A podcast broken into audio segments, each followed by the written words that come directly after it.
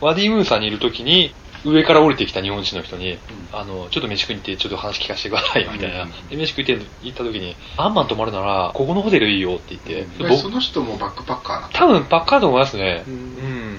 パッカーっていうのババッカーって言うんですよ、バッカーって。あ普通はバッカーなのはいバッカーって言うんですよ、はい。あ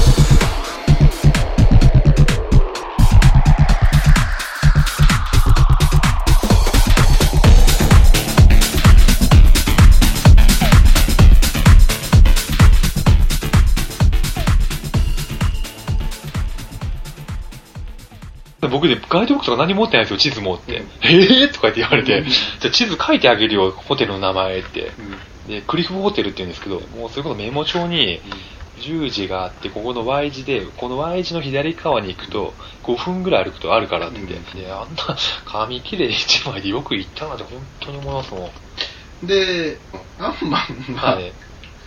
他にはどっかいたので、まあ、アマンそれ、司会って、イスラエルですね。うん司会って国としてはどあの、イスラエルとヨルダンってまたがってますあ、ねま。たはだったのい、ヨルダン側から見ると、ちょうどあの、えっ、と、ヨルダン川西岸とか、あのゴラン高原のが目の前にあるところです死の海って書く湖ね。か。はい。あれは広いの広いですね。あ、そう。はい。琵琶湖より広いのか多分、琵琶湖と同じぐらいだと思いますけど、あの、正確な大きさはな。、わかんないね。はい、あの、ググってください。い、 すごいいい加減なこと言ってるかもよ、今。本当に日本列島ぐらいあったりとか。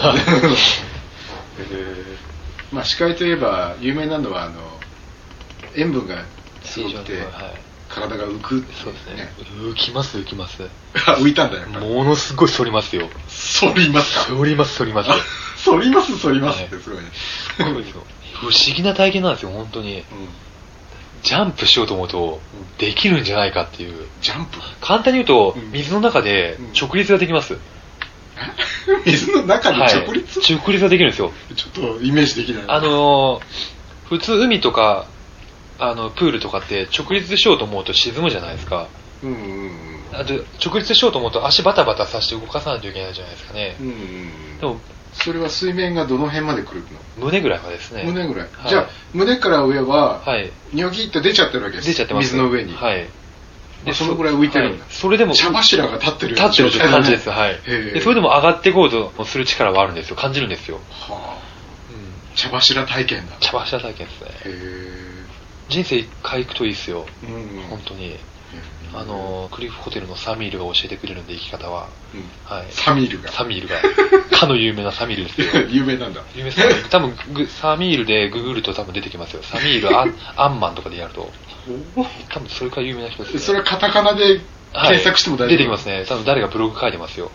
そんなに有名なめち人なゃのくちゃ有名ですよ。サミールサミーさんル。ははい。サミールさん本人はそんなにぐ有名になってることは知ら多ない分んだよね知らないでしょうね。はい。どうしてさサミールさん有 名なの心優しい旅人の助けをしてくれる人なんですよ。あそうクリフホテルのあの支配人なんですけど、あ支配人なのはい。オーナーではないですわ。あはは。いろんな事情があって。うんへでちょっとし、それで、あの、まあ、視界はあと、すいません、視界は、長時間入ってるとえう、ん穴という穴が痛くなるんですよ。うん15分ぐらい入ってると、うんそのぐらい濃い濃いですね。あ舐めてみたりはしたあんま舐めましたよ。どん な感じもちろん灰色ですよ。色じゃない 味味味が灰色なんです よ。本当に。これ舐めた人多分みんな分かってもらえてます。灰色 です。いや舐めたことのある人はそんなに 灰色な味がするわけだあの、しょっぱいはもうほ、は絶対ないですね。しょっぱくは絶対ないです。しょっぱくはない、うん。限度通り越して、なんか、鉄の味っていうんですかね。まあ、ミネミネラルな感じ、うん。鉄をそのままペロって舐めると、なんか、うわ苦っとかなるじゃないですか。刺激的なの刺激的です。うん。刺激、でもその刺激も多分、うん通り越しちゃってうん、鈍く感じちゃうと思うんですよ。だから灰色灰色なんすですよね。うん。僕個人の印象としては、うん鉄とかアルミとか、あの、車を舐めてみた りとか、うん、そんな感じの味じゃないかなって。じゃあまあ本当に確かめたい人は行って舐めるしかないもんね、で司会の次には、まだアンマン戻って、で、サミールにイスラエル行きたいって言って、うんじゃあここから越えていくといいよって言って、いエルサレムにイスラエルの行っきました。サビールは英語は他者なんだで他社です。えーそっかまあ、だからこそ、世界中の人から愛されてるっていうんですかね。世界中のバックパッカーから。うんでイスラエルまでは陸路はい、バスです。バスはい。イスラエルはじゃあどこにエルサレムだけですね。聖地エルサレ聖地エルサレムですね。ムあーどんな感じえー、とりあえずは、あのーものすごいコントラストのある国ですね。コントラスト、何をコントラストかと言いますと、旧市街の方に住んでる人たちはアラブ系の顔をしてるんですけど、新市街は白人にすごく似たうんユダヤ系統の人間とか、うんあの、白本当のもろの白人ですよね。もう着てるものもうん現代ファッション。なんでエルサレムに行こうと思ったのあの、どんな状況か見てみたいっていうんですかねああ。僕、世界史が好きで、あのすごい頻度で出てくる都市名なんですよね。うんで、キリスト教がどうこうとか、イスラム教がどうこうとか、ユダヤ教がどうこうとか、すごいそういうので対立があって、まあそういったのがなんでかなっていうのが、まあちょっと肌で感じてみたいかなっていうふうには、後に、後で付け加えたことなんですけど、なんかそういうようなことを感じることってうん、ありましたね。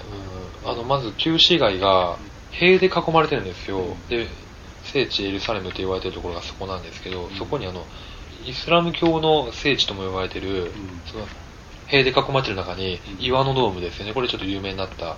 そのすぐ前に、嘆きの壁。で、もうちょっと離れたところに、あの、いキリスト教の正教と、えー正教と教会、キリスト教にとってはすごく聖地なま、聖地なんですよね。うんそれが、一つの多分5キロ四方だと思うんですけど、うんそれぐらいの大きさのところに3つあるんですよ。うんうんうんイスラム教徒人地区、ユダヤ教徒地区、えー、と、キリスト教徒地区、他にも、あーちょっと名前出てこないんですけど、うん他の多宗教の人が住むところがうん密集してるんですよね。うんうんなんかバックパッカー部の話じゃなくなってきちゃ った。世界史の話になってはきい、ちすゃっ みまた。せん。世界史好きなんで。あそうかはい。今回はパッカーにちょっと焦点が当ててるの で、えーじゃあイスラエルのうー嘆きの壁、はい。えーイスラエルは他にはどっか、 エルサレムだけですね、旧市街、新市街歩いて回って、うんまあ、とりあえずサミールにはうん、車のそば歩くなって言われたんで、すぐ爆発するからって言って、また物騒な話でも。